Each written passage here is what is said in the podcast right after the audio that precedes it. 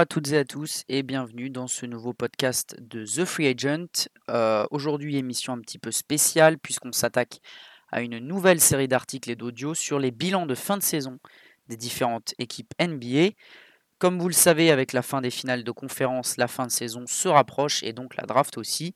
Et ça va nous donner l'occasion à moi et aux autres membres de la rédaction NBA de The Free Agent de vous parler un petit peu de ce qui s'est passé cette saison pour les différentes équipes qui sont déjà en vacances notamment. Et on va commencer cette série d'articles avec le Orlando Magic, dont je vais essayer d'analyser la saison au cours des prochaines minutes en votre compagnie. On va parler satisfaction, déception, et on va passer par la draft, et on va évoquer une bonne surprise. Allez, c'est parti.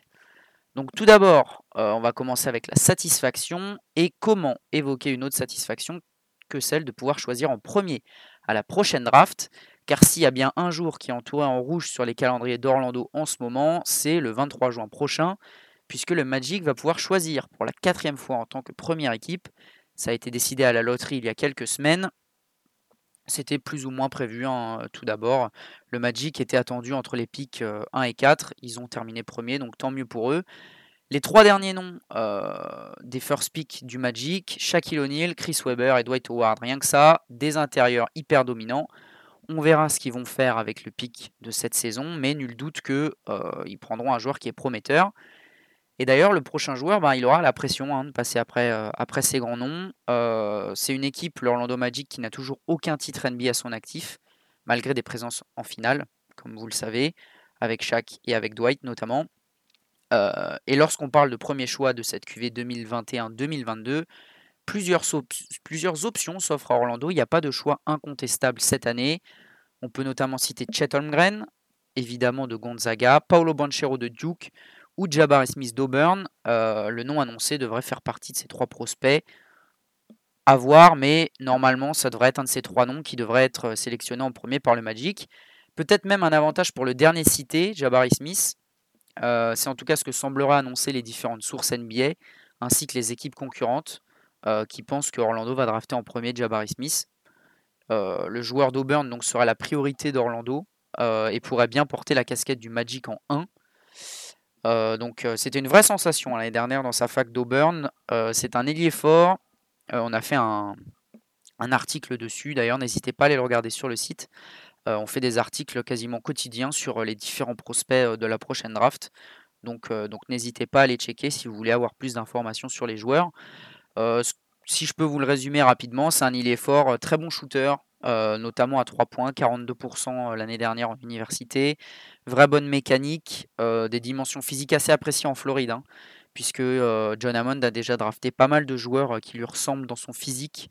Je pense notamment à Jonathan Isaac, Mobamba ou, ou Okeke, qui sont des joueurs assez longs, avec des grands très athlétiques, mais qui on va dire, en termes de fondamentaux, etc., ont un petit peu de mal encore.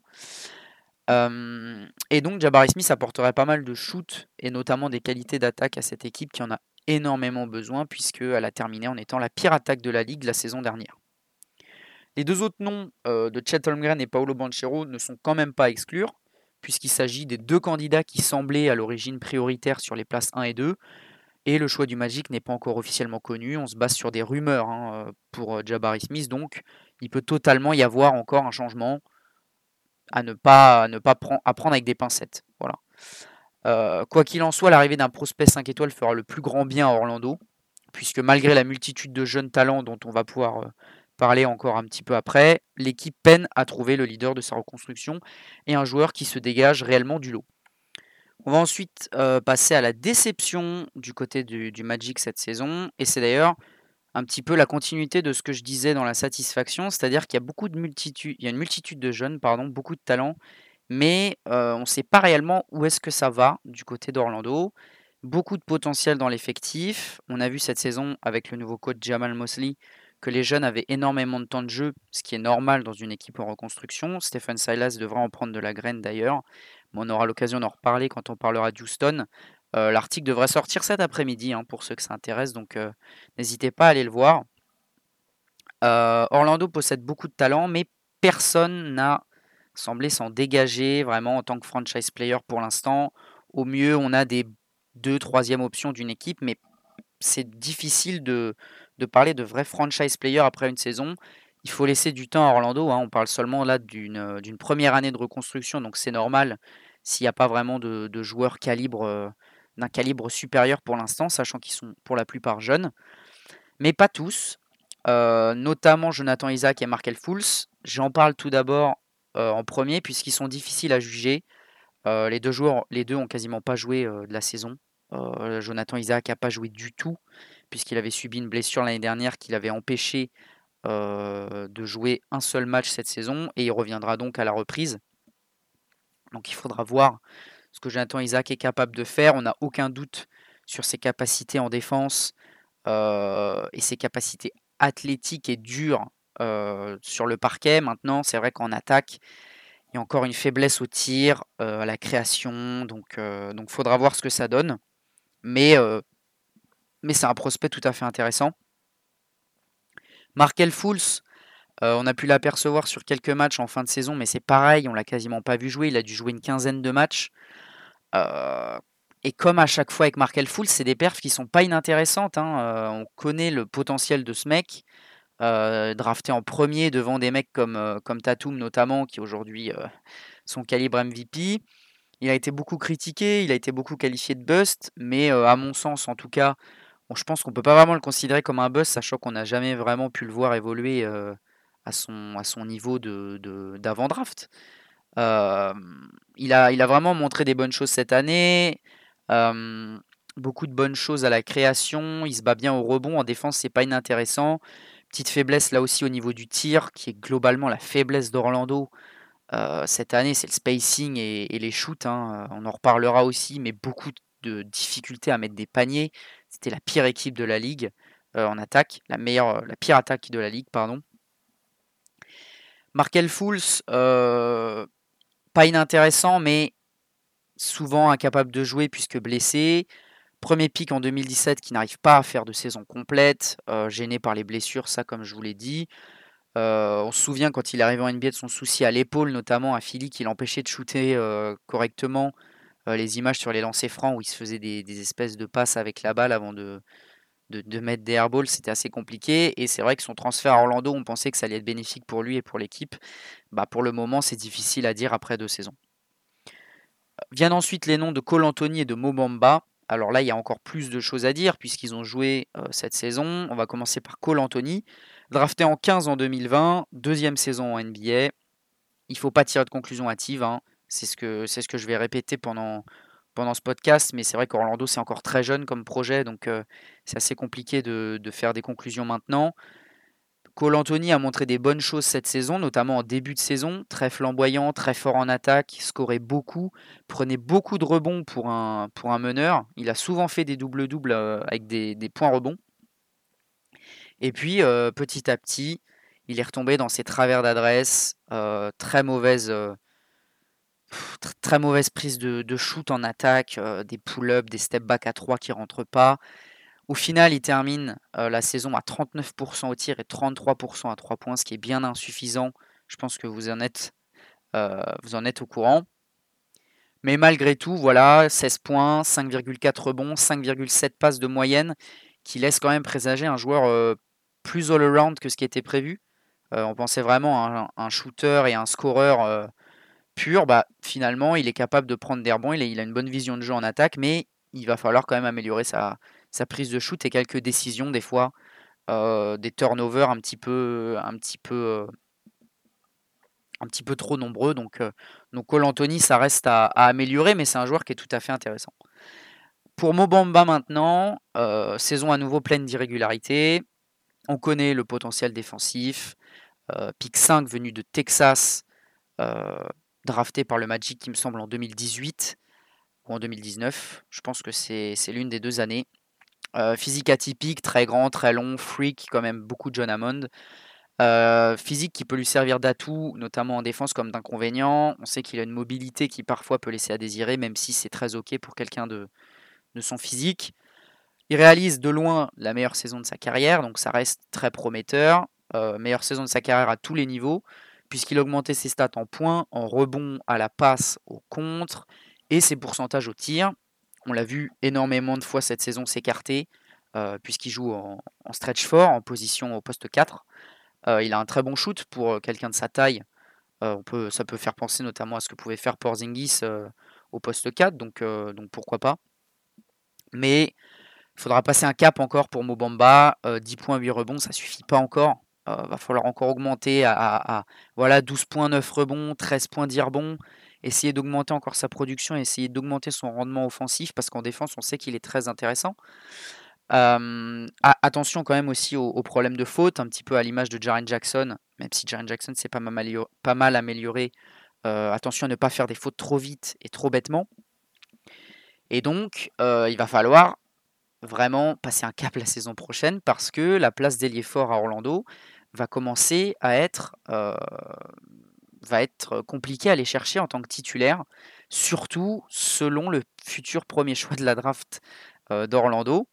Parce que avec les arrivées potentielles de Jabari Smith qui peut jouer 4, qui est même un ailier fort, Chet Holmgren qui peut jouer 4, il est vu comme peut-être un 5, mais il peut jouer 4 ou 5 en NBA, il n'y a pas de souci. Et Paolo Banchero qui peut jouer 3, 4, 5 au vu de ses qualités athlétiques, qui peut jouer un petit peu partout. Donc attention à Mobamba. Et attention aussi à Wendell Carter qui lui aussi aura une probable concurrence au poste de pivot. Alors cette année, il n'en avait pas puisque Mobamba avait, été repositionné au poste 4. Donc il était suppléé par Robin Lopez sur le banc qui faisait d'ailleurs très bien son boulot, mais en aucun cas ils auraient mis Robin Lopez titulaire dans une, dans une saison de reconstruction. Bonne saison de double-double pour Wendell Carter, 15 points d'Irbon de moyenne. il a confirmé les bonnes choses qu'il avait déjà faites à Chicago. Cependant, bah, il a été touché par quelques blessures, donc, donc compliqué encore de, juger. 61 matchs en tant que titulaire, c'est quand même pas mal. au poste 5 uniquement, donc, puis au poste 4, comme ça pouvait être le cas à Chicago notamment, et comme ça pouvait être le cas à Orlando au début.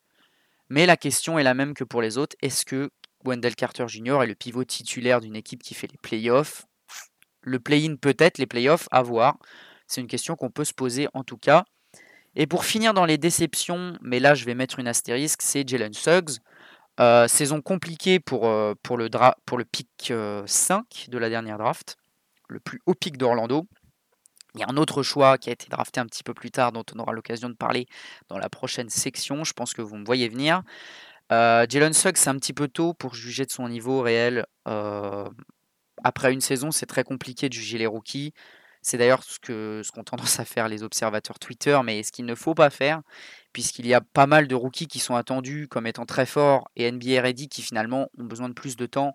C'est le cas de Jalen Suggs, euh, qui a toutes les armes pour réussir en NBA, mais qui n'a pas forcément brillé cette saison. Et puis il y a d'autres joueurs qu'on attend un petit peu moins, qui se retrouvent immédiatement sur le devant de la scène en fonction de là où ils sont tombés, en fonction de leur coéquipier, de leur situation, etc. Donc Jalen Suggs, le vrai premier test en NBA, ça sera la saison prochaine.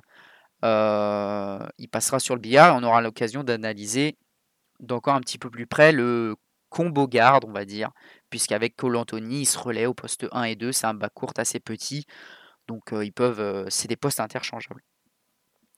Pour conclure les déceptions, on peut globalement dire qu'Orlando a beaucoup de talent et qu'ils en auront probablement encore plus après la draft, c'est même certain avec le premier, avec le premier pic mais l'équipe devra faire le tri entre des rookies prometteurs et des vrais talents NBA pour créer une vraie équipe et passer un cap. On va ensuite euh, passer à l'avant-dernière section de ce podcast, qui est la surprise, la bonne surprise de la saison. Alors, globalement, dans la déception, j'ai parlé de la multitude de talents. C'est vrai que c'est une déception et en même temps, c'est pas vraiment une déception puisque on est en, est en année 1. Donc, euh, c'est difficile de tirer des conclusions. On peut potentiellement tirer des conclusions sur un de ces jeunes joueurs, bah, c'est Franz Wagner. Euh, puisque euh, voilà, dans cette première année de reconstruction, après les trades de Fournier et de Vucevic, et avec l'arrivée du nouveau coach euh, Jamal Mosley, le Magic a envie de développer au maximum ces jeunes joueurs et de voir lesquels peuvent éclore en NBA. Et Franz Wagner, bah, c'est le nom qui revient le plus hein, dans cette saison du Magic. C'est celui qui a été le plus constant, le plus régulier. L'Allemand le frère de Moritz d'ailleurs, qui euh, est également dans le roster. On a pu voir euh, une connexion entre, entre frères Wagner et comme il y en a quelques-unes en NBA, mais pas tant que ça non plus. et donc, comme, euh, comme je vous l'ai dit, Franz Wagner, c'est de loin celui qui a été le meilleur à Orlando cette saison, malgré les bonnes perfs de Cole Anthony et Wendell Carter dont on a parlé. le rookie allemand, clairement, a été très convaincant dans cette équipe d'Orlando. Alors, il a été un petit peu plus dans l'ombre que certains autres rookies. Je pense à, Kate Cunningham, Scotty Barnes, par exemple, même Jalen Green qui a été pas mal mis en lumière. C'est vrai que Franz Wagner est moins spectaculaire encore que. il a quand même mis des sacrés tomards hein, cette saison. c'est quand même un sacré athlète. Donc, attention, à la saison prochaine, à, ce qu'il claque pas des, des gros dunks encore. première saison très solide, 15,2 points, 4,5 rebonds, 2,9 passes, 46% au tir et 35% à 3 points. Alors il avait, il avait open bar en attaque, hein, il pouvait tirer autant de fois qu'il voulait, etc. Mais il avait quand même pas mal de mangeurs de ballon autour de lui. Je pense notamment à Cole Anthony, qui tirait pas mal. Mobamba aussi qui tirait pas mal, euh, qui avait pas mal de, tickets euh, à 3 points. Donc franchement, saison très solide, très convaincante pour euh, celui qui peut jouer sur les ailes, donc 3-4. 79 matchs joués cette saison, bonne capacité athlétique comme je vous ai dit, niveau plus que correct en défense. Il a fait des bons lockdowns en défense cette saison, donc à voir ce que ça peut donner, mais nul doute qu'il va encore progresser. En attaque, il est capable de prendre feu. il a un record en carrière qui est à 38 points euh, c'était face à Milwaukee, si je ne me trompe pas. Et c'était la deuxième plus haute marque d'un rookie cette saison. Donc euh, derrière Jalen Green et ses 41 points. Donc vraiment pas mal. Et puis, euh, petite stat, stat comme ça, à la fin de la saison, Franz Wagner est le rookie qui a scoré le plus de points parmi les rookies de la saison avec 1197 points. Il est devant Jalen Green, Kate Cunningham, etc. Evan Mobley. Alors c'est une stat qui veut tout et rien dire. C'est le joueur qui a le plus joué parmi les rookies c'est celui qui n'a pas subi de blessure. Et c'est vrai qu'il a très bien performé. Hein, donc c'est pas qu'un concours de circonstances. Il a aussi été vraiment excellent. Saison archi complète. Au final, dans le rookie de l'année, il n'a pas été sur le podium, mais ça c'est notamment à cause du bilan collectif du Magic. Mais c'est vrai qu'à titre individuel, il a coché pas mal de cases de satisfaction. Et, voilà, on, sent le, joueur capable de faire une longue carrière en NBA, le 3D, voire mieux. Euh, c'est là toute la question avec Franz Wagner, c'est quel est son réel plafond, parce qu'il a un plancher qui est très correct, celui de titulaire NBA sans, aucun doute. Et le Magic fera encore confiance à ce joueur l'année prochaine. Là aussi, il n'y a pas vraiment de, doute à avoir. On va terminer notre euh, premier podcast de cette saison de cette série des bilans de fin de saison euh, des équipes NBA avec l'intersaison que qu'on va essayer de pronostiquer un petit peu ce qui va se passer dans le futur pour Orlando. Que faire du côté de John Hammond, Jamal Mosley et euh, le franchise player? Il n'y en a pas, donc on va dire Franz Wagner, allez. Que faire cet été pour revenir encore plus fort l'année prochaine? Bah, Tout d'abord, il va falloir bien drafter. Euh, ça semble être une banalité, mais le, Magic n'a pas toujours bien drafté ces dernières années. Je peux vous faire rapidement une petite liste. Mario Ezonia en 5. Mario Ezonia ne joue plus en NBA. Aaron Gordon en 4. Aaron Gordon est un bon joueur NBA. Est-ce que c'est un quatrième choix de la draft? Ça reste à prouver. En tout cas, il n'est plus Orlando aujourd'hui. Victor Oladipo en 2, pareil. Euh, ancien All-Star qui renaît un petit peu du côté de Miami, mais euh, qui, a, souffert de pas mal de blessures, donc carrière compliquée. Et le duo euh, Jonathan Isaac, Mobamba en 6 tous les deux. Là, pareil, compliqué de faire des, des, conclusions hâtives, mais ça fait quand même pas mal de saisons que les deux sont en NBA et pour l'instant, ils n'ont pas réussi à passer ce cap nécessaire. Donc, succession de bons joueurs NBA qui ont été draftés. Il y a eu des bons pics hein, aussi, je pense notamment à, Franz Wagner cette saison, mais qui soit ne font plus partie de l'équipe, soit sont handicapés par les blessures. Donc, on a une tendance à drafter euh, du physique du côté de John Hammond. C'est quelque chose qui a été énormément dit euh, de drafter des, joueurs euh, assez grands, un petit peu à l'image de ce qu'a ce fait Toronto avec Scotty Barnes, Pascal Siakam, Precious Achua qu'ils ont récupéré à, Miami. Du côté d'Orlando, on était un petit peu dans le. Et même l'exemple le plus, bateau, c'est Giannis. le freak, Jonathan Isaac, qui a un physique qui se rapproche de celui de Giannis, mais qui n'a pas pour le moment la même carrière. Clairement pas même. Donc Orlando, bah, cette année, ils ont la priorité sur le prochain choix de la draft, ce qu'ils n'ont pas eu depuis Dwight Howard, donc c'est quand même vraiment intéressant. Ça fait quand même Dwight Howard, il me semble que c'était en 2004.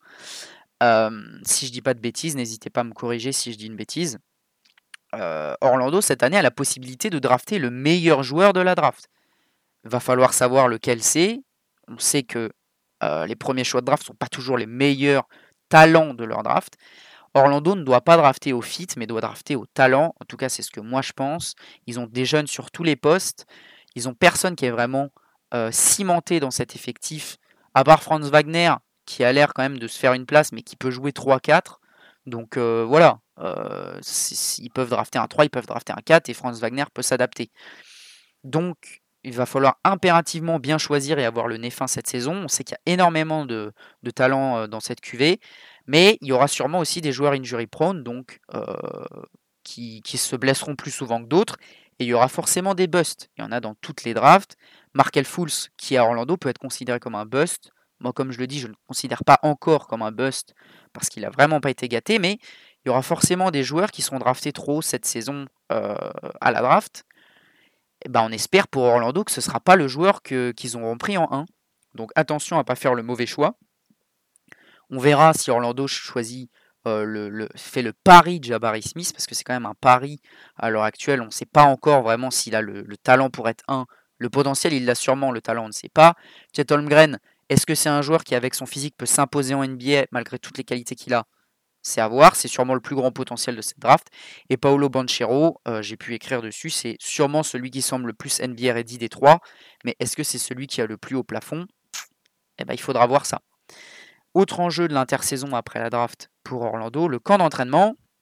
Euh, camp d'entraînement qui servira à préparer au mieux la cohésion d'équipe et les jeunes euh, pour former un groupe soudé avant la reprise.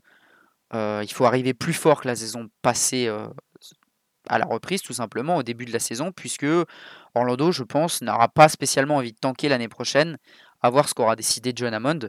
Mais avec un first pick, on peut s'attendre à ce que Orlando fasse mieux que 22 victoires en 82 matchs la saison prochaine. c'est une cohésion d'équipe qui, devrait être, euh, être créée au camp d'entraînement, puisqu'il y aura sûrement des arrivées et des départs cet été. La reconstruction, comme vous avez pu le comprendre tout au long de ce podcast, n'est pas encore claire hein, du côté d'Orlando. Il y a des jeunes qui vont sûrement partir, il y a des autres jeunes qui vont sûrement arriver. Donc, faudra voir ce que ça va donner. Faudra aussi déterminer cet été qui est le, quel est le réel noyau de cette équipe, puisque j'ai eu du mal à vous le donner. N'hésitez pas à me, à me, partager vos impressions. Hein. Euh, sur qui, quelle est vraiment la base de cette équipe? Euh, est-ce que Cole Anthony en fait partie?